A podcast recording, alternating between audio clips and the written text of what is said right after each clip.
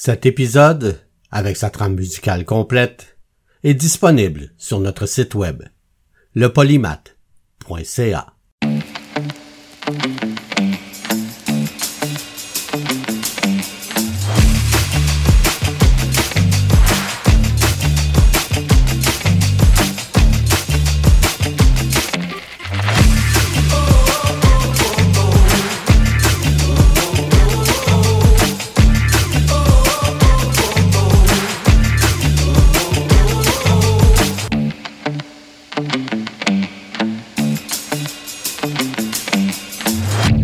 Le polymath avec Bruno Laberge.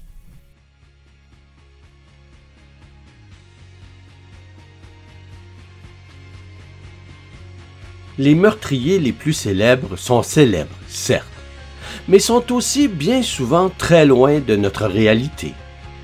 Ils sont à New York, à Londres, à Paris. Ils ne sont pas chez nous en tout cas. On les voit à la télé, on les voit dans les journaux. En cela, ça les rend moins menaçants, moins réels. Certains meurtriers sont tout aussi célèbres, mais n'ont jamais été identifiés, capturés. Donc eux pourraient être partout, même près de chez nous. On ne connaît jamais vraiment nos voisins, n'est-ce pas? Au polymath cette semaine, Jack l'Éventreur, diplômé de l'Université McGill.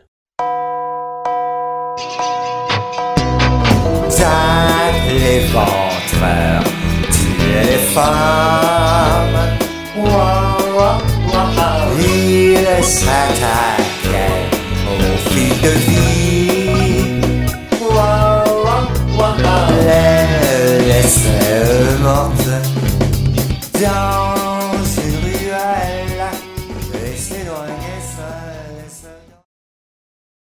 Thomas Neil Cream est né à Glasgow, en Écosse, en 1850. Il est l'aîné d'une famille de huit enfants. Quatre ans après sa naissance, sa famille immigre au Québec et son père, William, devient gérant d'une société de construction de navires et de vente de bois de sciage à Wolf's Cove, près de Québec. Ça vous dit rien, Wolf's Cove? Vous n'êtes sûrement pas les seuls. Car Wolf's Cove, c'est le nom que les habitants fortement anglophones de la municipalité de Syrie donnaient à l'anse au foulon. Thomas suit les traces de son père. Il fait son apprentissage au sein de l'entreprise, gérée par lui. Mais son père voit plus grand que seulement gérer l'entreprise de quelqu'un d'autre.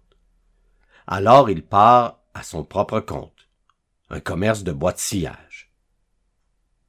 De son côté, Thomas n'a pas la même passion que son père pour le travail du bois.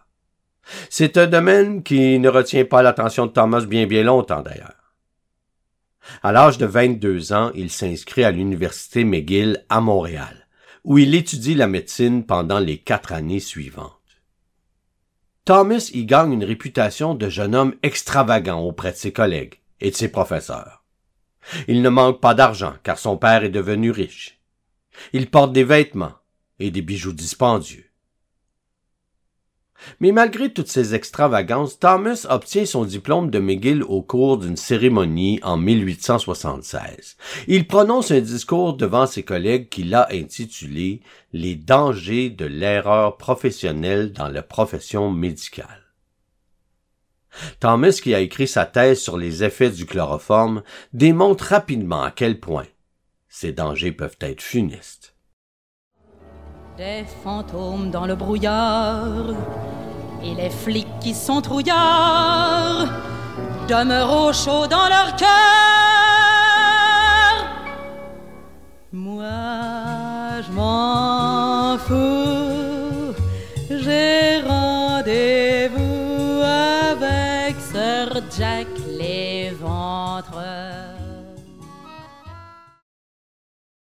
Peu de temps après avoir obtenu son diplôme, Thomas rencontre et séduit Flora Elisa Brooks, la fille d'un propriétaire d'hôtel prospère de la ville de Waterloo au Québec. Lorsque Flora tombe enceinte, Thomas l'oblige à subir un avortement. Après cette intervention, Flora tombe malade. Le père de Flora apprend alors ce qui s'était produit, retrouve Thomas, le ramène à Waterloo et l'oblige, à la pointe d'un fusil, d'épouser sa fille. Le lendemain, Thomas quitte sa nouvelle épouse et part en Angleterre pour poursuivre ses études médicales à l'hôpital Saint Thomas, dans la ville de Londres. Il y suit des cours tout en travaillant de façon intermittente au service d'obstétrique. Il profite de son travail pour séduire des femmes. Il aime la vie de Londres et toutes ses tentations. Il fréquente les prostituées et passe bon nombre de nuits à danser, à boire et séduire les femmes dans les music halls et les théâtres de vaudeville. Mais au Québec, son épouse, Flora, contracte une bronchite et meurt de consomption. Supposément. Mais son médecin se demande si sa mort n'est pas liée à un médicament que lui faisait parvenir son mari. Mais le docteur ne donne jamais suite à cette hypothèse, bien que il admet plus tard qu'il soupçonnait Thomas d'avoir tué sa femme.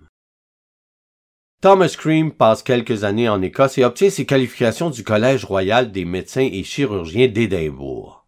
Puis, il revient à nouveau au Canada en 1878 et ouvre son propre cabinet à London, en Ontario. Il débute alors sa carrière comme médecin en pratiquant des avortements illégaux. Environ un an après son arrivée en Ontario, le corps d'une jeune femme nommée Kate Gardiner est découvert dans les latrines situées derrière son cabinet. Une bouteille de chloroforme est trouvée près du corps, et le décès de la femme est rapidement considéré comme suspect. Au cours de l'enquête, on découvre que Kate avait visité le cabinet du Dr. Crean à plusieurs reprises afin d'y subir un avortement.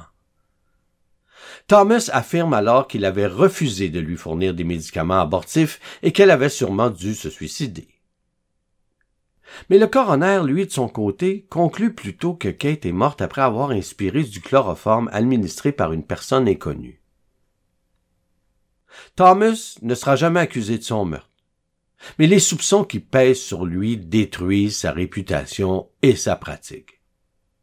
Il quitte donc à nouveau, et très rapidement cette fois, le Canada, pour les rues de Chicago. À Chicago, il établit son cabinet médical près du quartier de la prostitution, dans le West Side. Il est rapidement connu des policiers comme l'avorteur des ruelles, un personnage qu'il vaut mieux garder à l'œil. Après avoir échappé de justesse à une peine d'emprisonnement pour la mort d'une jeune patiente à la suite d'un avortement bâclé, Thomas continue d'attirer l'attention des autorités de Chicago. En décembre 1880, une autre de ses patientes, Ellen Stack, meurt après avoir pris les médicaments qu'il lui avait prescrits. Thomas tente de faire chanter le pharmacien qui remplit l'ordonnance d'Ellen Stack en lui envoyant des lettres de menaces. Le pharmacien n'est pas du tout apeuré par ces menaces. Il se plaint à la police. Mais aucune accusation n'est portée. Encore une fois. Est-ce qu'il faut que je change de vie? J'ai pas la réponse. Pas la réponse. J'ai pas la réponse. Je m'ennuie. Est-ce que je m'endors sur cette idée de mort, de tombe qui attend mon corps?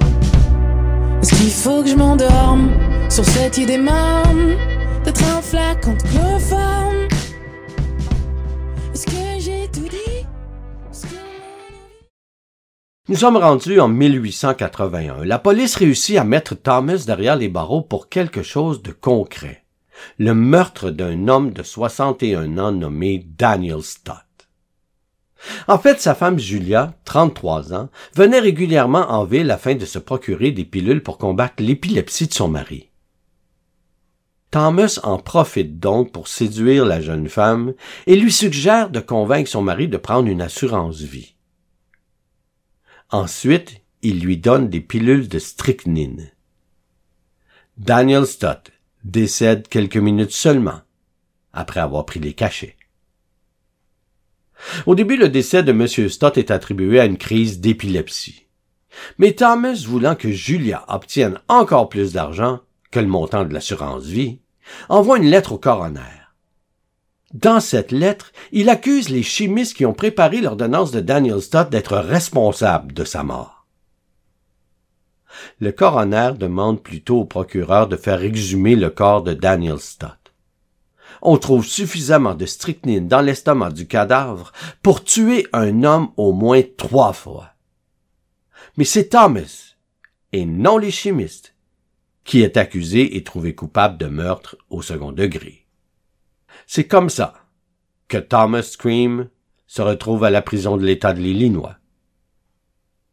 Mais même s'il reçoit une sentence d'emprisonnement à vie, il est libéré en juin 1891 après avoir fait réduire sa peine à 17 ans et il obtient ensuite une libération conditionnelle. À sa libération, il retourne à nouveau au Canada, mais brièvement cette fois. Il se rend ensuite en Angleterre, où il prend une chambre sur la rue Lambeth Palace Road, dans un quartier du sud de Londres.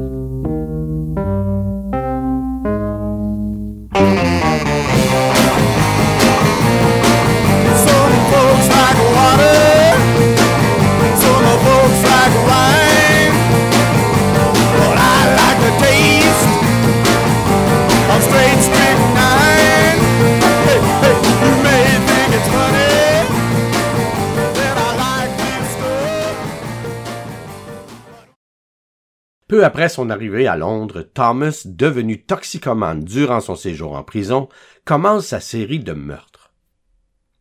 Il empoisonne quatre prostituées de la rue Lambeth en l'espace de sept mois. Une cinquième victime décide de ne pas prendre les pilules de strychnine que le médecin lui offre et témoigne ensuite contre lui. Thomas Green aurait pu échapper aux soupçons liés à ces meurtres s'il était resté discret. Mais il écrit plutôt des lettres sous de faux noms afin de faire porter le blanc sur d'autres personnes innocentes et de leur extorquer de l'argent. Il se vante également de sa vaste connaissance des meurtres et va même jusqu'à amener un ami, un ancien détective de New York nommé John Haynes, faire une visite guidée des lieux des crimes. La police se met à suivre Thomas. Il est finalement arrêté et accusé du meurtre de quatre femmes, de tentative de meurtre sur une cinquième et d'avoir envoyé des lettres d'extorsion à deux médecins de Londres. Son procès a lieu au Old Bailey, le tribunal criminel de l'ombre. En octobre 1892, il ne faut même pas dix minutes au jury pour arriver à son verdict. Coupable.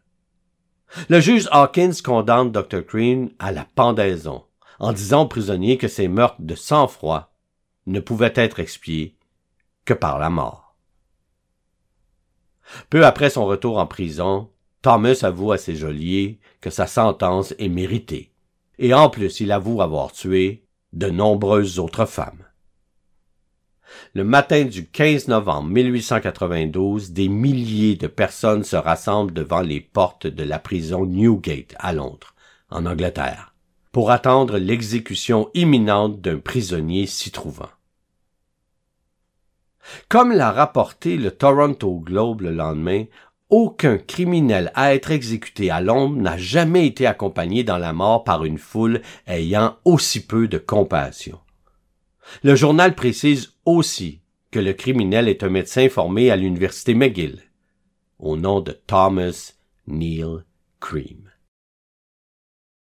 Donc Thomas a tué des femmes et a même avoué avoir tué de nombreuses autres femmes. L'idée que ces autres victimes sous-entendues soient celles de Jack l'Éventreur ne tarde pas à alimenter les rumeurs.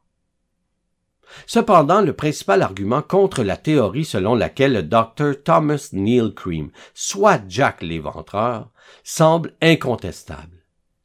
En 1888, l'année où les meurtres de Jack l'Éventreur ont été commis, Thomas était derrière les barreaux pour le meurtre de Daniel Stott.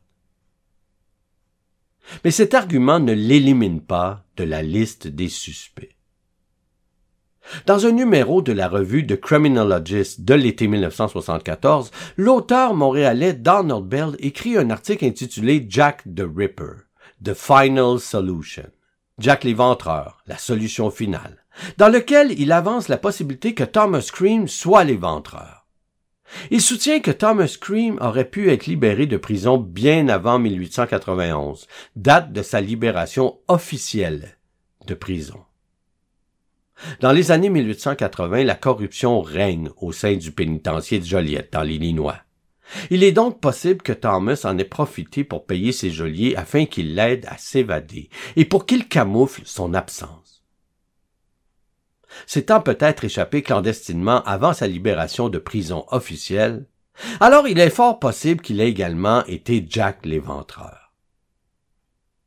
En plus de la possibilité liée à sa date de libération, on ne peut pas passer outre le fait que Thomas et Jack l'éventreur sont des criminels similaires. Les deux tuent en série des prostituées de Londres. Un autre aspect encore rapproche Thomas des crimes de Jack l'éventreur. La nature des blessures post-mortem infligées par Jack à ses victimes suppose qu'il avait des notions de médecine, comme Thomas Cream. De plus, les deux assassins semblent être convaincus de leur supériorité morale. Ils tuent des prostituées pour débarrasser la société de ce qu'ils considèrent comme une menace.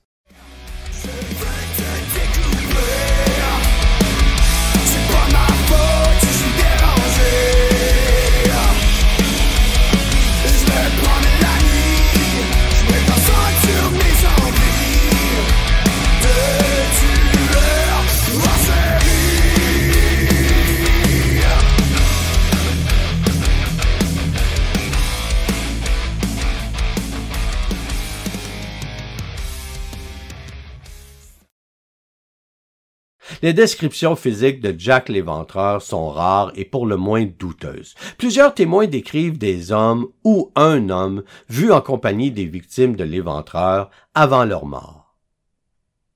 Ces descriptions varient énormément, ce qui n'est pas étonnant, mais la description la plus complète, fournie par un ouvrier, correspond tout à fait à l'apparence générale de Thomas.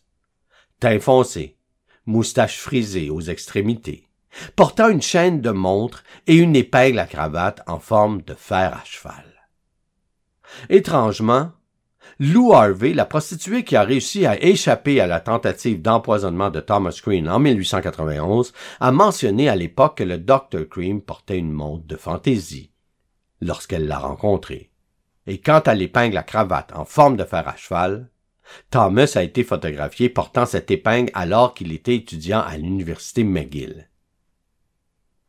Thomas. Le docteur Thomas Neil Cream pourrait donc être bel et bien Jack l'éventreur.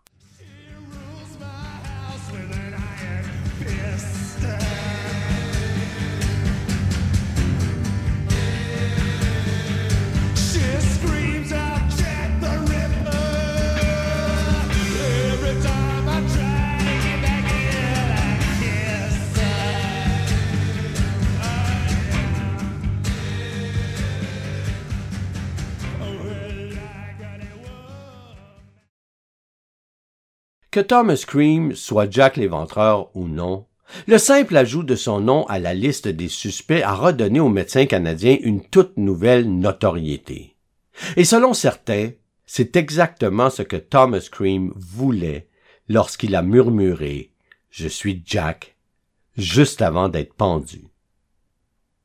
A-t-il vraiment prononcé ces mots juste avant son exécution? Bien, même si le bourreau jure d'avoir entendu le médecin dire qu'il était Jack, les autres témoins à son exécution affirment n'avoir jamais entendu ces paroles. Quelle que soit la preuve, pour ou contre Thomas, les soupçons selon lesquels Jack l'éventreur a déjà parcouru les couloirs de l'université McGill planent sur la faculté de médecine et sur ses anciens diplômés. Et tant que l'identité de l'éventreur n'aura pas été confirmée hors de tout doute, ses soupçons continueront de hanter la célèbre institution. Merci de nous avoir écoutés. Et si vous avez aimé cet épisode du Polymath, alors vous pouvez nous encourager en visitant notre page Patreon au patreon.com slash le polymath. Merci tout le monde.